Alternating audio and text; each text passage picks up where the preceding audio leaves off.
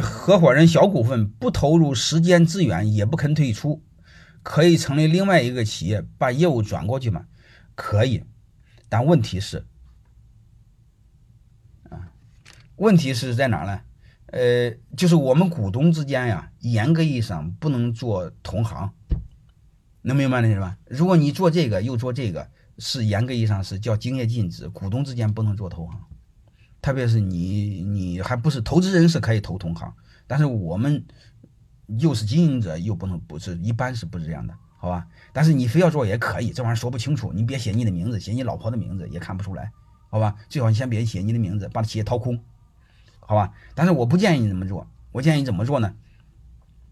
那个鸟人不愿意不愿意退出的话，有两招你们可以用。第一招就是给你现有能干活的团队做股权激励，稀释他的股份。第二个是由于你控股，你说了算，你就说一句话：公司为了发展，今年不分红。那你怎么？你说不分红，我是不是分不着呢？怎么分不着呢？分得着。你在公司还有一个身份，你是高管，能明白那意思了吗？你是最核心的一个高管，最大那个鸟，你给高管做奖金分配。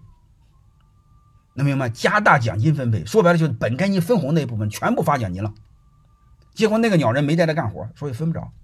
他看年年分不着红，他就求你，说大哥，我不跟你玩了，你把你把本钱退给我行吗？能明白的意思吧？这不就得了吗？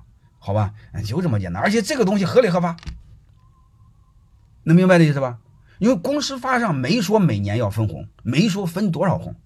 但是无非是你要多少分一点，就是公司法有一句话，连续五年分不分红，他有权申请公司解散。